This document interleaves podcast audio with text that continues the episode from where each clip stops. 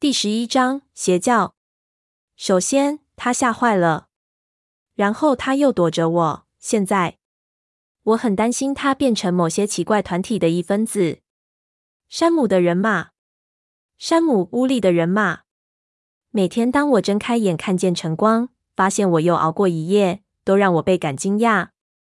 当惊讶逐渐消逝后，我的心跳得更快，掌心发汗，我无法再次好好的呼吸。直到我起身，确定查理还活着，才能恢复正常。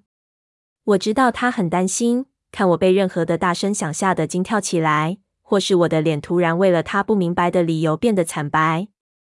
从他不时问的问题就知道，他似乎将我的转变归罪于雅各一直不来。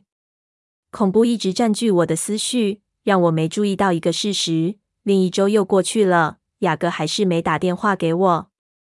当我能专心过我正常的生活后，如果我的生活算得上正常的话，这事实让我很沮丧。我好想念他。之前孤独一人真的很不好受，在我被那件蠢事吓坏之前。现在情况更严重，我渴望他轻松自在的笑声和他有感染力的笑脸。我需要他家自制车库的安全清醒，还有他温暖的手握着我冰冷的手指。周一时，我有点期望他会打来。如果他和安博瑞的关系已经有了进展，他难道不会想告诉我吗？我想要相信，是因为担心他的朋友，所以占据了他的时间，而不是他放弃了我。周二时，我打给他，但没人接。难道电话线还是有问题吗？还是比利花钱买了来电显示？周三，我每隔半小时就打去。直到晚上十一点，绝望的想听见雅各温暖的声音。周四，我坐在屋前的卡车内，按下锁，手上握着钥匙。整整一小时，我和自己争论，想要找出一个合理的理由能去拉布席一趟，但我找不出来。我知道罗伦特这时应该已经回去和维多利亚会合了。如果我去拉布席，等于是替他们带路。万一当小哥在时，他们带住我呢？虽然雅各这样故意避开我，让我很心痛，但是这样也好，这样他才会安全。我找不出方法让查理能安全活命，就已经够糟了。他们最有可能会在夜里来找我，我要怎么说才能让查理出去？如果我告诉他真相，他会将我锁在某地的隔离屋内。如果这样能让他安全，我愿意忍受，也欢迎他这样做。但是维多利亚还是会先到我家来找我。可能如果他发现我在此地，这样对他已经足够。可能他对付完我之后就会离开。所以我不能跑走。就算我可以，我又能去哪里？去找瑞尼？这个念头让我发抖，想到致命的阴影，在阳光充沛的日子里围绕着我母亲。我永远不会让他发生危险。这样的担忧蚕食我的胃，使出一个洞。我快要胃穿孔了。那一晚，查理再次帮我打电话给哈利，看布雷克家是否出城了。哈利说，比利周三晚上去参加议会的会议，并没提到会出城。查理警告我，不要再讨人厌，骚扰他们。雅各想打来十字会打来。周五下午，当我从学校开车回家时，我差点出意外。因为开在熟悉的路上，我不太专心，引擎的声音让我的思绪变得麻木，降低忧虑。当我的潜意识告诉我时，事情已经发生一段时间了，我只是没发现。我一想到，就觉得自己真笨，怎么没早点想到？当然，我脑中思绪太多，着迷于复仇的吸血鬼，巨大的突变狼群。胸口的空洞等等，但当我一找出证据，就觉得很明显。雅各在躲我。查理说他看起来怪怪的，沮丧。比利的暧昧，不愿意帮助的回答。老天，我知道雅各发生了什么事，是因为山姆乌利。就连我的噩梦都想告诉我这一点。山姆找上雅各了。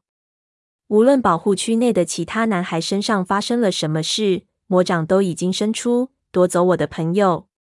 他也成为山姆门徒的一员了。他并没放弃我。我突然了解这一点。我将卡车停在屋前。那我该做些什么？我衡量两边的危险。如果我去找雅各，我得冒着被罗伦特和维多利亚找到我和他在一起的危险。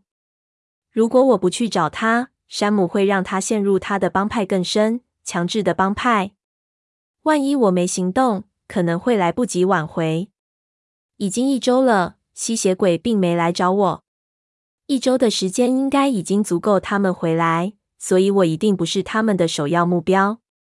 像我之前想的，比较可能的是，他们会在晚上来找我。他们跟我去拉布席的几率，应该比我失去雅各，让他变成山姆的人马来的低多了。冒着危险进入那与世隔绝的森林小路是值得的，不用再去看看那里现在变成什么样子。我知道会变成什么样。这是一个拯救任务，我得和雅各谈谈。万一有必要，我会绑架他。我有一次在公共电视上看过如何医治被洗脑者的节目，一定有些方法可以救他的。我决定最好先打电话给查理。万一在拉布席出事，会牵涉到警方。我冲进屋子，急着想赶快动身。接电话的就是查理。史旺警长，爸，是我，贝拉。怎么了？我没法说他那世界末日的假设语气有错。我的声音都在抖。我很担心雅各。为什么？他没想到我会这样说，语气很惊讶。我认为，我认为有些奇怪的事发生在保护区。雅各告诉我，有些奇怪的事发生在其他跟他差不多大的男孩身上。现在他也这样，我吓坏了。哪种事？他的口吻变得专业，警方办案的口气。这样很好。他有认真看待我说的话。首先，他吓坏了，然后他又躲着我。现在我很担心他变成某些奇怪团体的一分子。山姆的人马，山姆乌利的人马。山姆乌利，查理问，武装的声音不见了。是的。当查理再次说话时，声音变得轻松多了。我想你弄错了，贝拉。山姆·乌利是个好孩子，人，应该说已经是男人了，一个好青年。你应该听听比利怎么说他的。他对保护区的年轻人有很不错的影响。他就是当初那时候，查理突然中断。我猜他是想起我在森林中失踪的那一夜。爸，不是这样的。雅各很怕他。你要和比利谈谈吗？他想让我安心。从我一提起山姆，他就不怎么理我了。比利不关心。嗯，贝拉，我确定没事的。雅各还是个孩子，他可能只是一团乱。我很确定他没事的。他不能每分每秒都跟你在一起。这跟我无关。我坚持，但我的努力失败了。我不认为你要担心这个，让比利照顾好雅各就行了。查理，我的声音变得呜咽。贝拉，我桌上有一堆工作。两位游客在新月湖外的登山口附近失踪了。他声音中满是焦虑，可能被狼吃了。我不怎么专心，但被他说的话吓得愣住了。狼群不可能打得过罗伦特的。你确定他们被吃了吗？我问。恐怕是，亲爱的。又，他犹豫了一下，又找到足迹，还有一些血迹。哦，所以他们一定没有开打。罗伦特一定从狼群手下逃掉了，但为什么？我在草地看到的事愈来愈奇怪，无法了解。听着，我真的得挂电话了。别担心，小个，贝拉，我确定没事的。好吧，我简短的说。他说的话让我想起手上更急切的危机，更感沮丧。再见，我挂断电话。我瞪着电话好一会，管他去死！我想，才响两声，比利就接起来了。哈喽，嗨，比利！我几乎是大吼。当我继续说时，我试着友善些。我能跟雅各说话吗？麻烦你。小哥不在家。又一个惊讶。你知道他去哪了吗？他和朋友出去了。比利的声音很小心。哦，是吗？是我认识的人吗？奎尔，我是随口提起这个名字。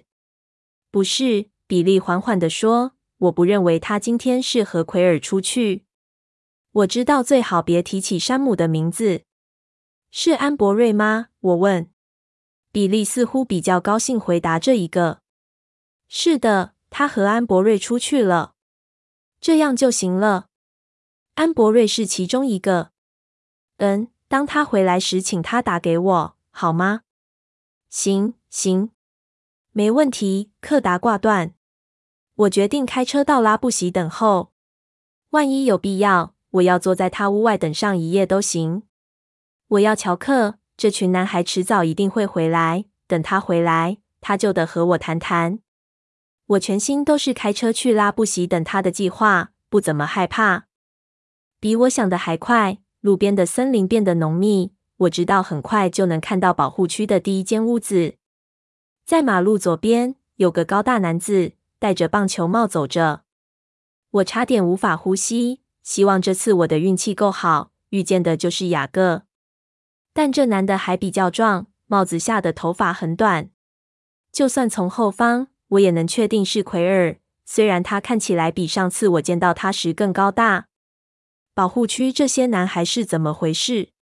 有人喂他们吃实验用的荷尔蒙食物吗？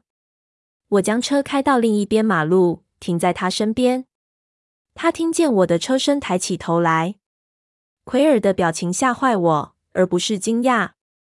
他脸色阴冷，沉思，前额紧皱，充满忧虑。哦，嗨，贝拉！他无精打采的和我打招呼。嗨，奎尔，你还好吗？他忧郁的看着我。很好。我能载你一程吗？我问。当然，我猜。他低声说。绕过卡车前方，打开乘客门，爬进来。去哪？我家在北边，商店后面。他告诉我。你今天见到雅各了吗？他一开口说话，我就不由自主的冲出这个问题。我急切的看着奎尔，等着他的答案。他看着前方的挡风玻璃，好一会才回答。远远的，他最后总算回答。远远的，我本能反问。我想跟踪他们。他和安博瑞。他声音很低，引擎声害我几乎听不清楚。我靠得更近。我知道他们看见我了，但他们转身很快就进入森林内，然后就不见了。我不认为只有他们。我想山姆和他那群人也在一起。我在森林内找了一小时，大喊他们的名字。当你开过来，我几乎才刚找到路出来。所以山姆吸收他了，我气急败坏地说，紧咬着牙。奎尔瞪着我，你知道这事？我点点头。小个之前告诉过我。之前，奎尔重复我说的话，叹口气。雅各现在和那些人一样坏吗？从不离开山姆身边。奎尔转过头，摇下车窗，探头出去。在那之前，他躲着大家吗？他沮丧吗？他声音变得低沉沙哑，不像其他人那么久。可能只有一天，他就成为山姆那帮人的一分子了。你有什么看法？毒品之类的吗？我看不出来雅各或安博瑞有吸毒，但我怎么会知道？还有什么可能？为什么那些大人不担心？他摇摇头，眼中充满恐惧的神情。雅各不想成为邪教的其中一员。我不知道是什么改变了他。他看着我，脸色充满害怕。我不想成为下一个。我双眼反射他的神情。这是第二次我听见有人提起邪教。我发抖。你父母亲能帮忙吗？他苦笑。最好是能哦。我祖父和雅各的父亲都是议会的成员。据他说，山姆乌利是这地方曾有过的最好的事。我们相互瞪着对方好久。我们已经到达拉布席，我的卡车是空旷道路上唯一的声音。我能看见村庄的唯一商店就在不远的前方。我要在这下车了，奎尔说。我家就是前面那间。他比着商店后面一间小小的长方形木屋。我停在路肩，他跳下车。我要去等雅各。我用坚毅的声音告诉他：“祝你好运。”他关上车门往前走，低着头，垂着肩。当我回转，回头开往布雷克家时，奎尔的脸让我难过。他害怕自己成为下一个。这里发生了什么事？我停在雅各屋前。关上引擎，摇下车窗。这天很闷，没有风。我脚离开踏板，开始等。周围的移动人影引起我的注意。我转过头，比利从前窗用困惑的眼神看着我。我向他挥挥手，紧张的笑笑，但还是继续等。他眯起眼，放下窗帘遮住窗子。我准备能等多久就等多久，但我希望能找些事来做。我从背包底部找出一支笔，一本老测验本。我开始在后面心不在焉的乱画。我只画了一排星星，就听见猛烈的拍打声，拍打我的车门。我吓一跳，抬起头，希望是比利。你在这做什么？贝拉，雅各大吼说。我惊讶地瞪着他。雅各从我上次见他之后，这一周改变了好多。我第一个注意到的是他的头发，他美丽的头发不见了，剪得很短很短，像平头，犹如黑缎。她的脸好像更紧张，也更老成。她的颈肩都变得不同，更为厚实。她的双手此时正抓住车窗框缘，看起来好巨大。红褐色肌肤下青筋显露突出，但身体上的改变并不是最明显的。明显的是她的表情。让我几乎认不出他。原本开朗友善的笑容，像头发一样不见了。黑色眼眸中的温暖变成沉思的愤慨，让我烦忧。雅各身上多了股黑暗感，像我的太阳爆开了似的。雅各，我低声问。他只是瞪着我，双眼紧张又愤怒。我发现不是只有我们。他身后站了四个人，都很高，也都是红褐肤色。黑色头发理成小平头，像雅各现在一样。他们看来就像是兄弟，我甚至无法认出哪个是安博瑞。唯一相似处是他们的双眼都满含敌意，每双眼睛都瞪着我。大几岁，也是最老的山姆站在最后面，脸色庄严坚定。我压下反胃恶心感，我想避开他。不，我想做的更多，更多。我要拼死战斗，看谁今天敢惹我！一定得有人给山姆乌利一点教训。我要成为一个吸血鬼。这个念头在我毫无防备时突然涌上心头，让我震惊不已。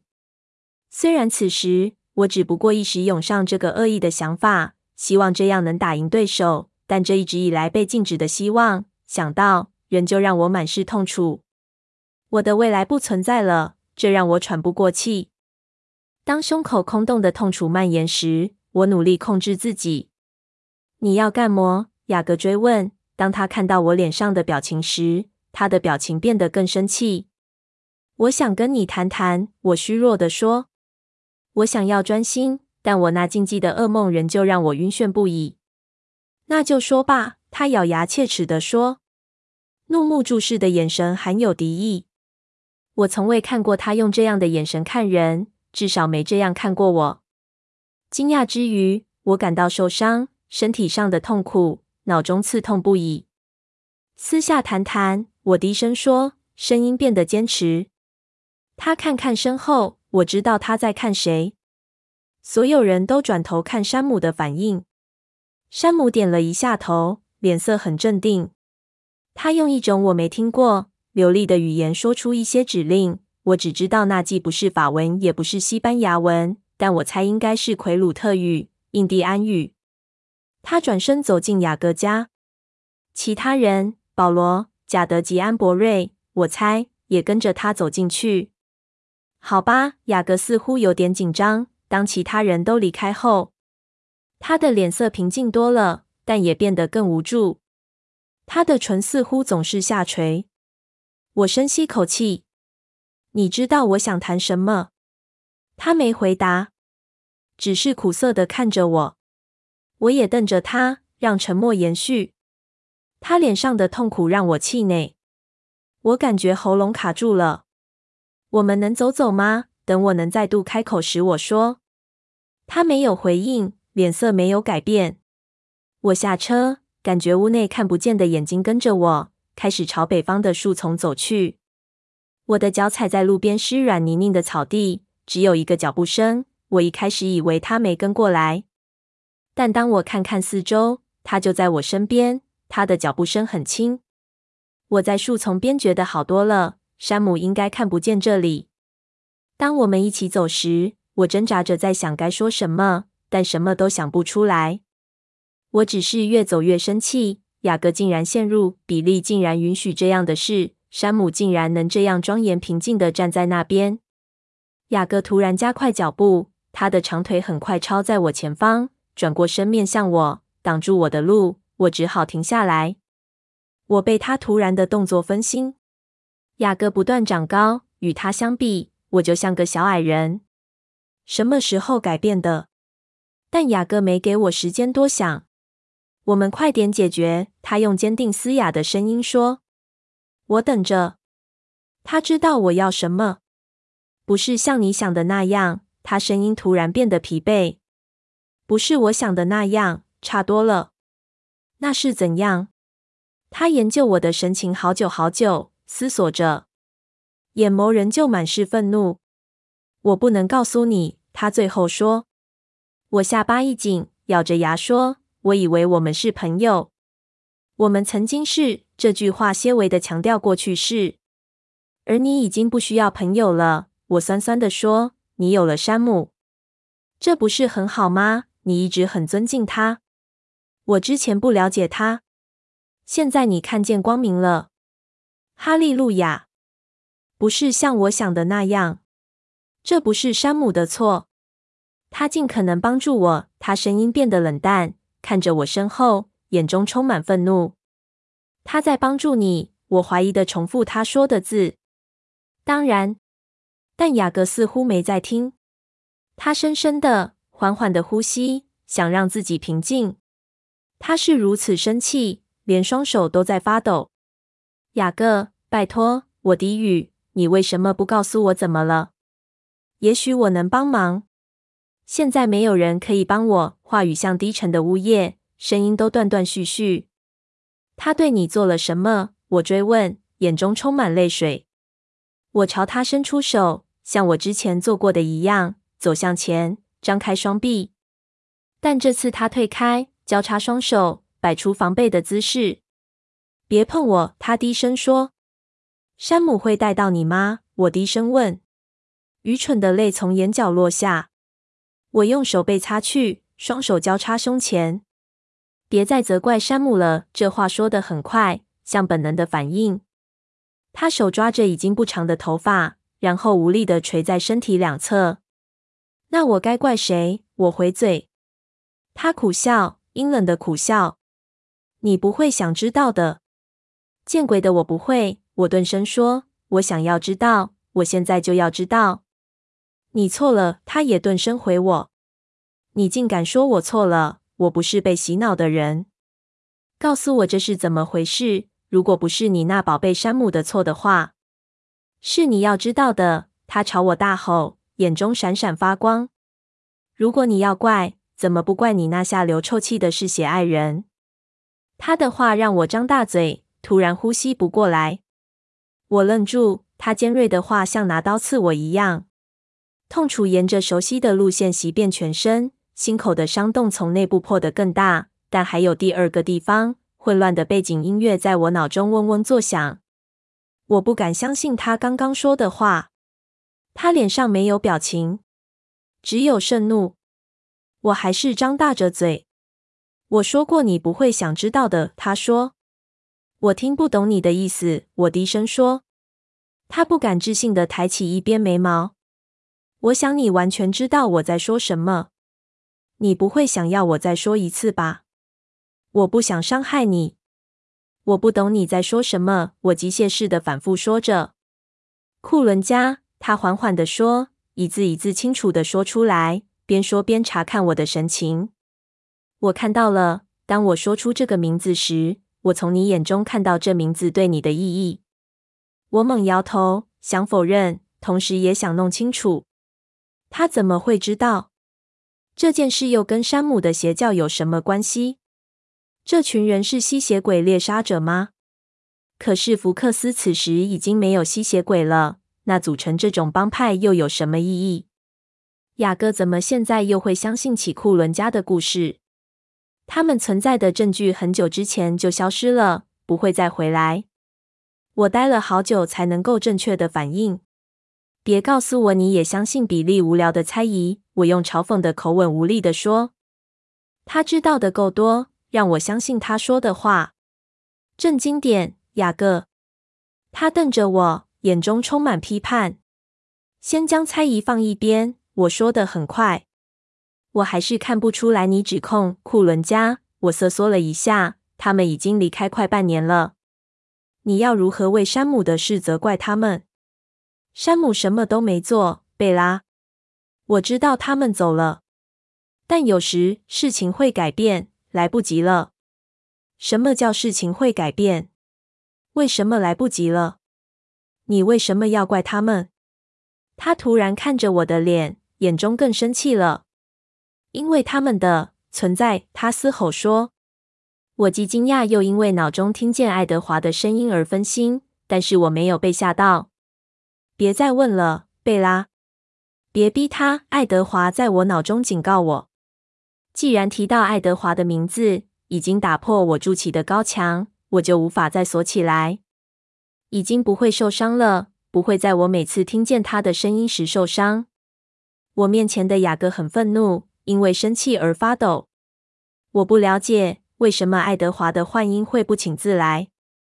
雅各还活着，但他是雅各，没有兴奋或危险。给他机会平静下来。爱德华的声音坚持。我困惑的摇摇头。你真的疯了！我告诉这两个。好吧，雅各回答，再度深呼吸。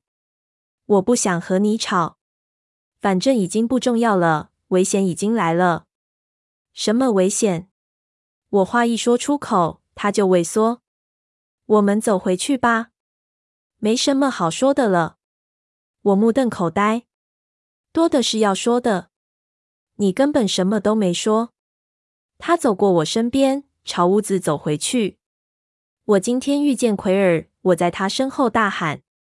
他停下脚步，但没回头。你还记得你的朋友奎尔吗？是的，他吓坏了。雅各转身面对我，表情充满痛苦。奎尔是他唯一说的话。他也很担心你。他吓坏了。雅各用绝望的眼神望着前方，我再度刺激他，他害怕成为下一个。雅各抓住一棵树撑住自己，在他红褐色的肌肤下，隐隐看得出来有些发青。他不会是下一个，雅各对自己低语。他不会的，已经结束了，不会再发生了。为什么？为什么？他的拳头重重击打树身。那不是一棵大树，细瘦，比雅各高几尺而已。但当树干被他的拳头打断时，还是让我吓了一跳。雅各看着树干，先是惊讶，然后转成恐惧。我得回去了。他转身，很快走开。我得用跑的才跟得上。回去山姆身边。那只是你的一种看法罢了。听起来像是他说的。他自言自语，转过脸。我追上他，回到卡车处。等一下！当他转身朝屋子走去时，我大喊。他转身面向我，我看见他双手又在发抖。回家，贝拉。我不能再跟你在一起了。愚蠢、不合理的受伤，令人难以假装。我泪流满面。你要跟我分手？我用错字眼，但这是我唯一想到最好的问话方法。毕竟，小哥和我的关系不只是校园罗曼史，而是更深刻才对。他挤出笑声。难说。如果是这样，我会说，就让我们当朋友吧。但我永远不会这样说。雅各，为什么？山姆不让你和其他朋友在一起吗？拜托，小哥，你答应过的。我需要你。我的生活在雅各带来一些类似理性的东西之前是一片空虚。他出现之后让我安心，但此刻估计塞满喉咙。我很抱歉，贝拉。雅各每个字都以冰冷的声音说出，声音似乎不属于他。我不敢相信这真的是雅各的真心话。他愤怒的双眼中似乎想表达其他讯息，但我猜不出来。可能不完全是因为山姆，可能和库伦家无关，可能他只是想让自己从没有希望的情境中脱身。可能我应该让他这样做，如果这样对他比较好的话，我应该这样做，这样才是对的。但我听见自己的低语。我很抱歉，我无法。之前，我希望我能改变对你的感觉，雅各。我很绝望，伸出手，说出真相，变成谎言。可能，可能我也会改变。我低语。可能，如果你给我多点时间，不要现在离开我，小个。我受不了。他的脸马上从愤怒变成痛苦，一只发抖的手伸向我。不，事情不是这样的，贝拉。不要责怪自己，不要认为是你的错，都是我。我发誓，跟你无关。不是你，是我。我低语。是真的。我说的是真的，贝拉。我不是。他耸耸肩，声音变得更嘶哑。当他想控制自己的情绪时，双眼满是饱受折磨的神情。我不配当你的朋友，或任何人的朋友。我和以前不一样，我不够好。什么？我瞪着他，困惑又惊骇。你在说什么？你一定比我好，小个。你很好。谁告诉你你不够好的？山姆。这是邪恶的谎言，雅各。不要相信他说的话。我突然大叫。雅各的脸变得没有表情。没人告诉我任何事。我知道我是什么样子。你是我的朋友，就是这样。小个，不要。他转身离开我。我很抱歉，贝拉。他再次说，这一次是断断续续的低语。他转身，几乎是用冲的跑进屋子内。我站在那边，完全无法动弹。我看着小屋，小屋看起来小小的，无法容纳四个大男孩和两个大人。屋内没有反应，没有人拉起窗帘看，没有声音或移动的人影。我面对茫然，天空开始飘着小雨，打在我皮肤上。我无法将眼光移开屋子。雅各会回来的，他一定会。雨变大了，风也是。雨滴不再是从天上落下，而是从西边打过来。我能闻到海洋的味道。我的头发扑打脸颊。粘在脸上、睫毛上。我等着。终于，门又开了。我放松的向前走一步。比利推着轮椅出现在屋檐下。我看到他身后没有人。查理刚打来，贝拉。我告诉他你已经开车回家了。他眼中充满同情，同情像是最后一集，让我说不出话来。我机械般的转身，爬上卡车。我之前摇下车窗，所以座椅都湿了。不过没关系，我也已经湿了。不可能这么糟，不可能这么糟。我脑中不停让自己安心。这是真的，不可能那么糟。这又不是世界末日，不会再一次。只是小小的和平结束，就是这样。不可能那么糟。我同意，又补了句。但已经够糟的了。我想起小哥如何治愈我破洞的心，或是至少帮我补了起来，让我不至于如此受伤。我错了，他挖的是自己的洞，所以我现在才能像起司一样满是坑洞。我不知道自己怎么还没裂成碎片。查理在阳台等我，我一停下车，他就走出来接我。比利打来，他说你和小哥吵架了，说你很沮丧。他边帮我开车门边说，然后他看着我的脸，他的脸庞出现惊恐了解的神情。我试着想了解他从我的脸上看到什么。我觉得自己的脸又空洞又冰冷。我知道这让他想起什么。不是你想的那样，我低声说。查理用手环住我，扶我下车，对我全身都湿了，倒是没说话。那发生了什么事？等我们进屋后，他问。他拿起沙发上的大衣，边说边用大衣包住我。我知道我还在发抖。我声音像无生命的人。山姆·乌利说：“雅各不能再当我的朋友。”查理用奇怪的眼神看我。谁告诉你的？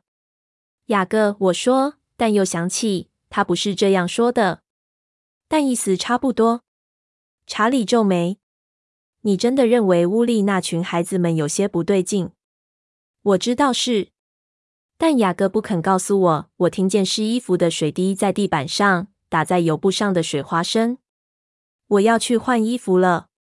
查理想都没想就说：“好吧。”我决定淋浴，因为我很冷。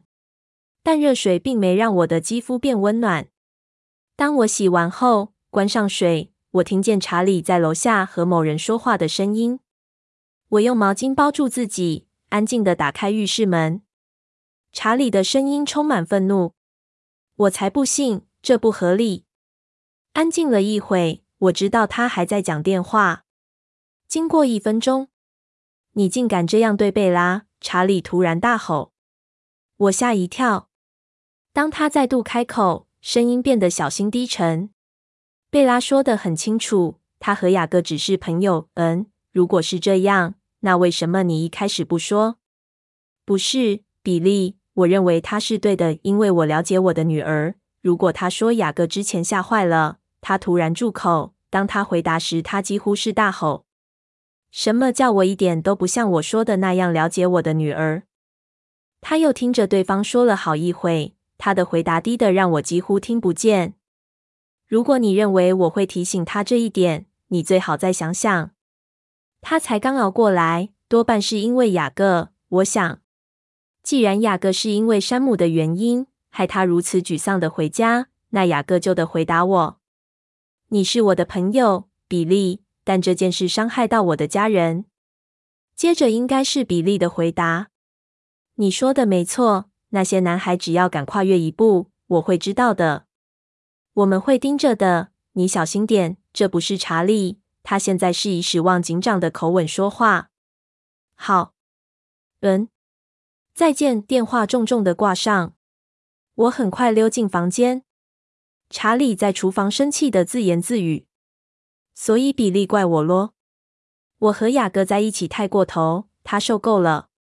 真奇怪，我害怕自己，但雅各今天下午说的最后一件事让我不敢相信，比无解的冲击更严重，让我惊讶比利会挺身而出这样说，让我想起他们的秘密一定比我想的还严重。至少查理站在我这一边。”我换上睡衣，爬上床。生命似乎变得更黑暗。这一瞬间，我欺骗自己，空洞又是空洞，已经痛得不得了。那为什么不？我唤起回忆，真的回忆已经不会造成太多伤害了。但今天下午，在我脑海中，爱德华声音的虚幻回忆还在回响不停，直到我带着泪睡着，泪流满面。今晚做了一个新的梦。下着雨，雅各无声地走在我身边。虽然我脚下的声音像是踩在干碎石的上，但他不是我的雅各，他是一个新的、激烈的、更优雅的雅各。他平静柔软的行走，让我想起其他人。当我想看时，他的外表开始改变，红褐色的肌肤褪去，脸色变成像白骨一样苍白，眼眸变成金色，又变成深红色。然后又变回金色。他的短发在微风下飞舞，当风吹过变成棕色。他的脸变得好俊美，让我的心跳个不停。我朝他伸出手，但他退后一步，举起手像保护盾。然后爱德华消失。当我在黑暗中醒来，我无法确定我是才刚开始哭泣，或者我的泪是在我入睡时就一直流到现在。我看着黑暗中的天花板，知道现在是午夜。我半梦半醒着，可能不止一半。我疲惫的闭上眼，祈祷无梦的入睡。当我听见噪音，吵醒了我。某种尖锐的东西刮在我的窗户上，发出刺耳的噪音，像是指甲划过玻璃的声音。